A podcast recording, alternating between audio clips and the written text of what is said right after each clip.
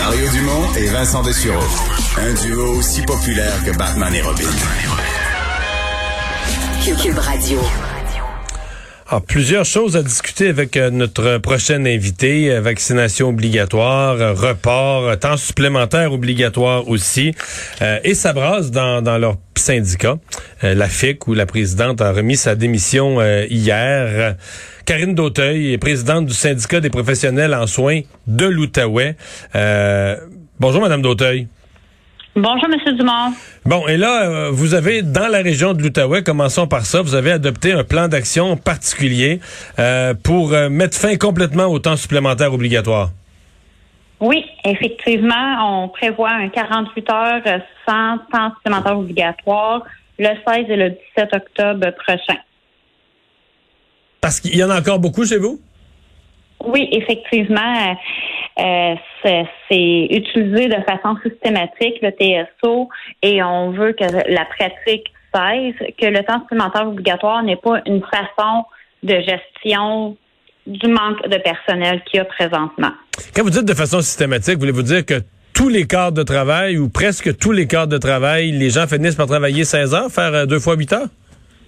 Ça arrive trop fréquemment que euh, on est capable de prévoir à l'horaire qu'il y a des manques, qu'il manque une personne, deux personnes, trois personnes, et le temps supplémentaire obligatoire est déjà annoncé 4, 5, 6 heures avant le corps.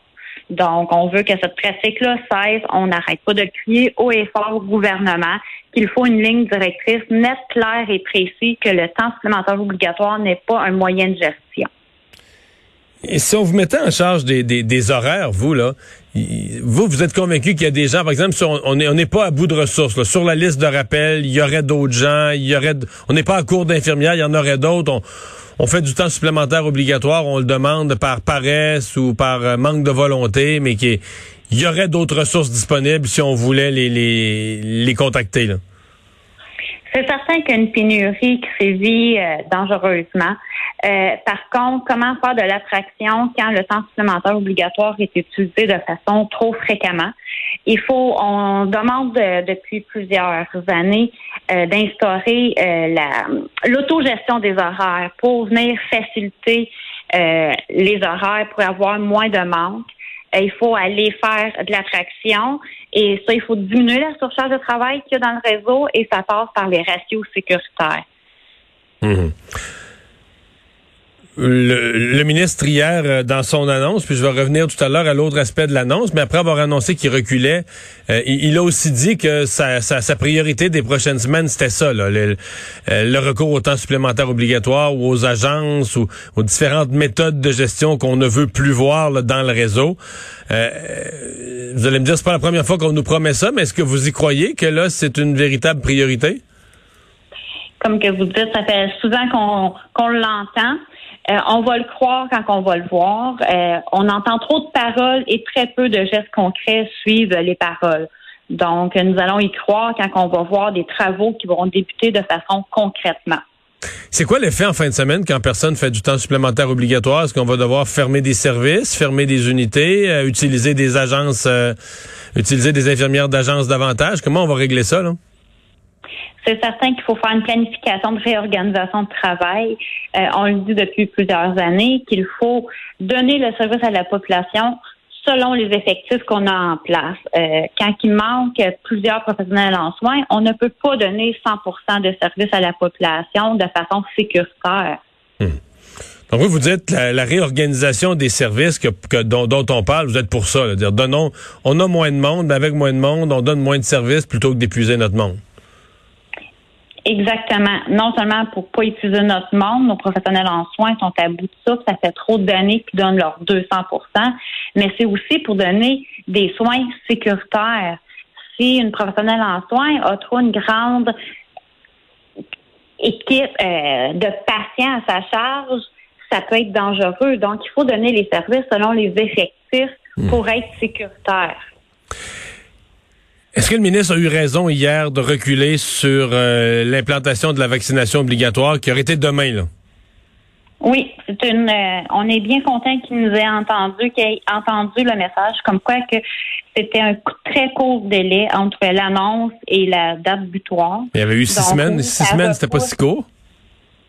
Ben, pour avoir les deux doses et le sept jours après la deuxième dose, oui, ça laissait 72 heures aux personnes non vaccinées adéquatement de se retourner de bord et d'aller se faire vacciner. Donc, c'était un délai trop court. Et puis, oui, ça repousse le problème au 15 novembre parce qu'il y en a certaines professionnels en soins que, pour les raisons qui leur appartiennent et qu'on respecte, qui ne changeront pas d'idée. Par contre, ceux qui changent d'idée. Mais pourquoi vous les respectez? Non, mais excusez-moi, pourquoi vous les vous pouvez respecter la personne, mais vous pouvez pas respecter ses vous les appelez professionnels en soins? C'est-tu des professionnels en soins, les gens qui qui voient pas l'utilité de se faire vacciner ou qui croient pas à ça? ou C'est des professionnels, oui, en santé? On n'est pas là pour juger. Ils ont chacun ben leur, oui, on peut juger. Ben oui, ben oui, on peut juger certains. Choix. Et on a toujours fait la promotion, enseignement sur la vaccination, que c'était important, mais ça reste que c'est leur choix, qu'on n'est pas là pour juger. Donc, pensez-vous qu'ils vont aller se faire vacciner? Vous avez l'impression qu'au qu'au 11-12 novembre, on va être dans la même position, même portrait, même affaire, puis on va reporter la date du 15 novembre encore?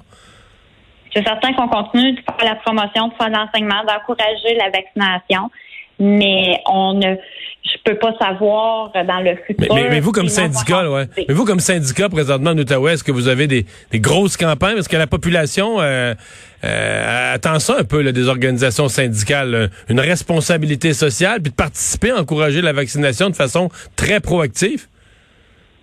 Oui, mais on continue de faire la promotion de l'enseignement. Il y a une réorganisation de travail qui peut être faite et ça demande du temps. Le pourquoi qu'on est bien content qu'il y ait un délai de 30 jours supplémentaires. Si je prends par exemple quelqu'un qui est non adéquatement vacciné, fait seulement et uniquement du télétravail avec aucun contact avec ses collègues ou avec des patients, ben c'est du travail qu'elle enlève de surcharge sur les autres professionnels en soins. Donc, il peut y avoir une réorganisation des tâches pour euh, respecter le choix de la professionnelle en soins qui ne veut pas avoir le vaccin et ne pas rajouter une surcharge euh, supplémentaire sur leur professionnel en soins.